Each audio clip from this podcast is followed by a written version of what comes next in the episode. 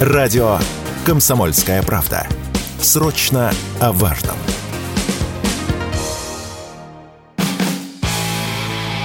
Автоньюз. Совместный проект радио КП. Издательского дома «За рулем». Разговоры о том, что завод Hyundai в Петербурге вот-вот перезапустят, нарастают с каждым днем. Самый свежий слух. Автомобили Hyundai и Kia с этого завода будут выпускать под китайской маркой GAC. Как это возможно? И вообще, возможно ли? С вами Максим Кадаков, главный редактор журнала «За рулем». Завод Hyundai Manufacturing Motor Rus в Петербурге стоит уже полтора года. Остановили его, как и многие другие предприятия, образно говоря, выключив рубильник в один день – а для любого крупного завода система поставок – это сложнейший механизм, который невозможно остановить простым рубильником, словно выключив свет. Если, допустим, морские суда с комплектующими были в пути, то они эти комплектующие доставили по месту назначения. И так по всем направлениям. По моим подсчетам, на заводе Hyundai может находиться до 70 тысяч машинокомплектов автомобилей Kia Rio, Hyundai Solaris и Hyundai Creta. И это лакомый кусок – можно сделать неплохой бизнес. Сколько точно этих комплектующих не знает никто. Так же, как сейчас никто не скажет, можно ли все эти комплекты до последнего превратить в автомобили. Может не хватить какой-нибудь панельки или блока, и вот уже не комплект. Корейцы, конечно, не хотят отдавать завод, но обстоятельства вынуждают, а наши власти требуют какого-то решения. Корейцам выгодно продать завод за символическую плату с правом обратного выкупа в течение 5-6 лет, продать компании, которая не будет со старта перепрофилировать завод, потому что корейцы очень надеются на успокоение взаимоотношений между странами и на возвращение на российский рынок, который для них крайне важен. Так вот, на данный момент никаких окончательных решений нет, но, по идее, сделка должна быть заключена до конца текущего года.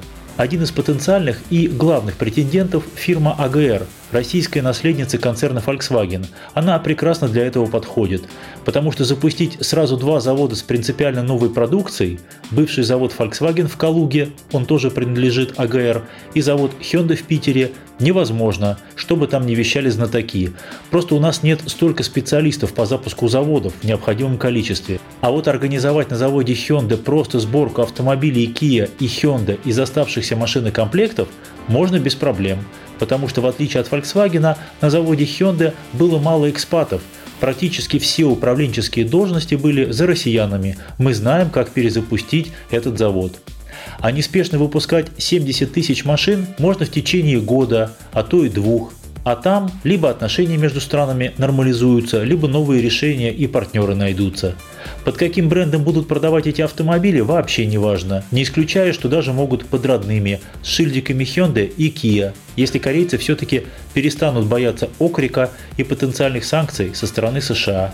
А если все-таки не осмелятся, то продавать автомобили можно с любой эмблемой, даже с эмблемой китайской фирмы GAC – Хотя, конечно, это будет комично. Если на капоте, допустим, будет эмблема GAG, а во всех других местах от мультимедиа-системы до инструкции по эксплуатации останутся Hyundai и Kia – либо надо проводить полный ребрендинг, вплоть до ступичных колпачков, а это не столько деньги, сколько время.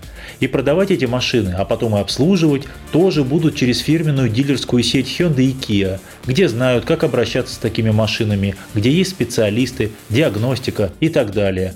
Только у Hyundai сейчас около 200 дилеров, не новоявленных, как у китайцев, а с большим опытом работы, с системой поставки запчастей под эти машины. Если стороны ударят по рукам до конца декабря, то первые машины могут появиться в продаже к концу весны. Это зависит, кстати, еще и от эмблемы, как бы не пришлось оформлять новые сертификационные документы на автомобиле под другим брендом, а это тоже дело не быстрое. Вне зависимости от условий сделки продавать эти машины будут за реальные деньги. Демпинговать особо смысла нет. Если взять Солярис, то в сегодняшних деньгах цены мне примерно видятся такими. За машину с мотором 1.4 и механической коробкой передач 2 миллиона 100 тысяч. Ну а с мотором 1.6 и с автоматом примерно 2,5 миллиона рублей. Так что если вы хотите настоящий Солярис или Крету российского производства, подождите немного – Вполне возможно, что цены будут даже более приятными, чем я предположил. С вами был Максим Кадаков, главный редактор журнала «За рулем». Не унывайте, на наш век автомобилей хватит. Автоньюз. Совместный проект радио КП. Издательского дома «За рулем».